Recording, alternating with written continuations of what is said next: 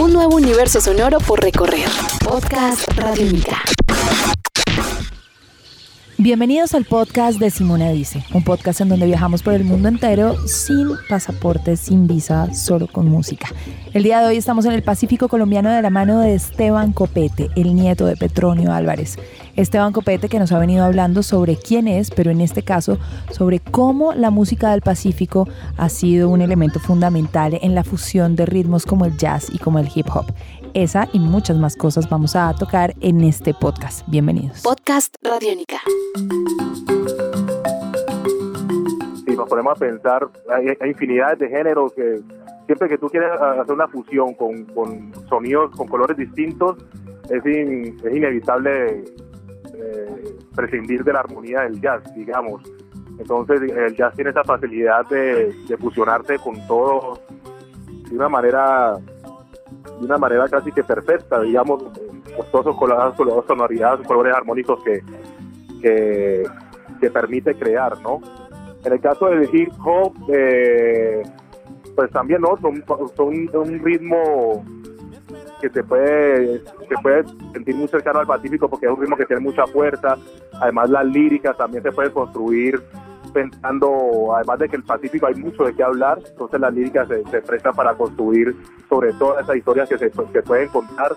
Entonces pienso que por ese lado es uno de los, de, los factores por el cual estos géneros funcionan, funcionan tan, bien con el Pacífico.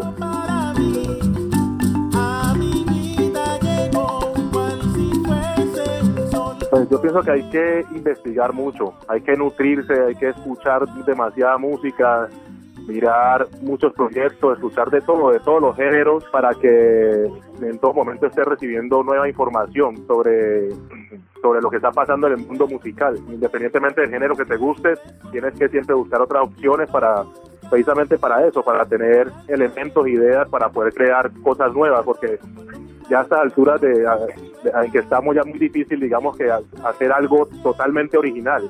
A esta altura ya lo que pasa es que se fusionan cosas y a raíz de que de, esas fusiones eh, pues salen colores nuevos, pero siempre se va a escuchar una que otra otro elemento que ya conocemos por ahí. Pero yo pienso que la clave es, es nutrirse mucho, escuchar demasiada música para ti mismo ya pues, desarrollar, desarrollar tu propio lenguaje.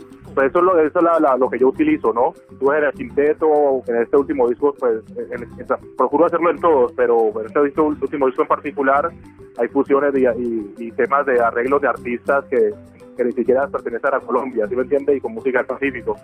Esa es la fórmula que yo uso, escuchar música de todo género, artistas de, de todo género, de todo el mundo, para así mismo desarrollar mi propio lenguaje.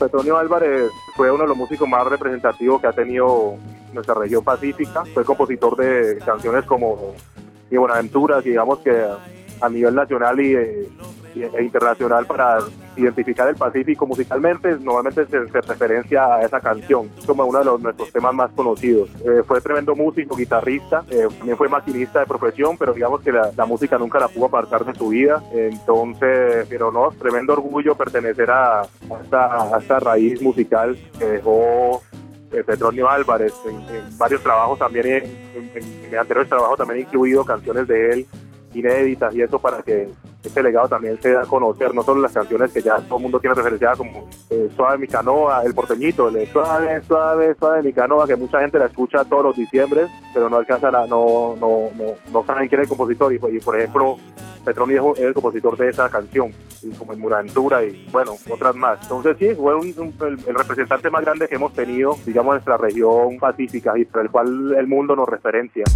Estás escuchando Podcast Radio Única.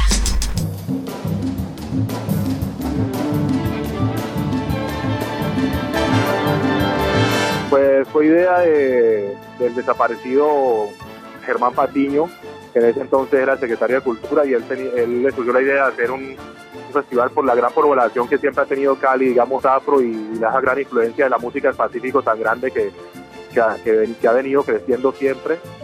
Entonces él quiso hacer un homenaje al Pacífico y crear un festival y, necesitaba un nombre y, pues se puso a buscar cuál era el, como el, representante más, más grande que había en ese momento pues de la, de la música tradicional del Pacífico por, por sus canciones y por, por todo eso y se encontró con que pues, ese homenaje digamos que de cierta forma se lo merecía a Petronio porque es el músico que más nos representaba más nos representó hasta ese entonces. Entonces de ahí Germán se crea ese, homenaje a Petronio Álvarez y ya por, hoy por hoy conocemos lo que es el festival, que es una tremenda fiesta eh, cultural donde se ve todas todas nuestras manifestaciones culturales, gastronomía, bebidas y música, todo junto, danzas, moda. Es una gran fiesta lo que se vive hoy por hoy en el, en el Festival Petronio Álvarez.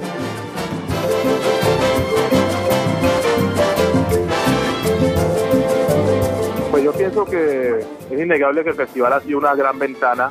Fue, una fue el, festival que nos visibilizó o visibilizó nuestra música ya a nivel nacional, porque es un, festival al año donde va muchísima gente y es transmitido a, a nivel nacional por, a nivel nacional por televisión. Entonces digamos que fue una vitrina para muchos grupos que para muchos de nosotros que hoy estamos, digamos, siendo reconocidos por nuestra música, por nuestras agrupaciones, todos tuvimos que haber pasado por el Festival Petronio Álvarez y darnos a conocer primero allá. Entonces, es una ventana, una ventana cultural de todo lo que, todas las, manifestaciones de nuestra región en el mundo y en, el, y en, Colombia en particular, porque también vienen muchísimos extranjeros a conocer de, esta cultura del Pacífico. Digamos que lo negativo es que podría ser que en ocasiones se, ha, querido como dar la intención de comercializarlo así como se ha manejado de pronto otros festivales, como podría ser el Carnaval de Barranquilla, no sé, o esta, que, pierde un poco la connotación tradicional y se vuelve ya como, como, una feria donde la gente ya ya no va a, como a disfrutar mucho ya de, lo, de la parte cultural, sino a, a beber y a, y a rumbear y, a formarse peleas, pues como pasa cuando hay, cuando se, se, olvida un poco eso, ¿no? A lo que se va que es a, conocer una cultura, ¿no? Entonces, afortunadamente no ha podido pasar, no, y yo creo que ya no, ya no pasa porque es un festival que lo, han querido blindar mucho en ese aspecto, porque pues ni siquiera dejan beber licores comerciales, sino toda la bebida que se tiene que vender allá es bebida tradicional del Pacífico, entonces eso también impulsa a la gente y, y, enseña a la gente a lo que se va, ¿no? A aprender, a disfrutar, pero también a aprender y a valorar a respetar nuestra cultura. Entonces, algo que caracteriza al festival es que tú nunca ves una pelea por ahí, nunca ves a nadie peleando, así haya alguien con, con exceso de licor. Eh, eso, eso es muy extraño. ¿Qué es que ha pasado? Pues que, que, se vea dentro del Festival Petronio Álvarez. Entonces, es algo que caracteriza a nuestra gente, ¿no? Esa palabra paz, pacífico, está enmarcado eh, en el Festival Petronio Álvarez.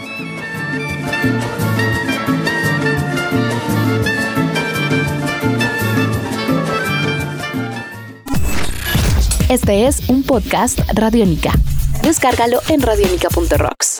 Podcast Radiónica.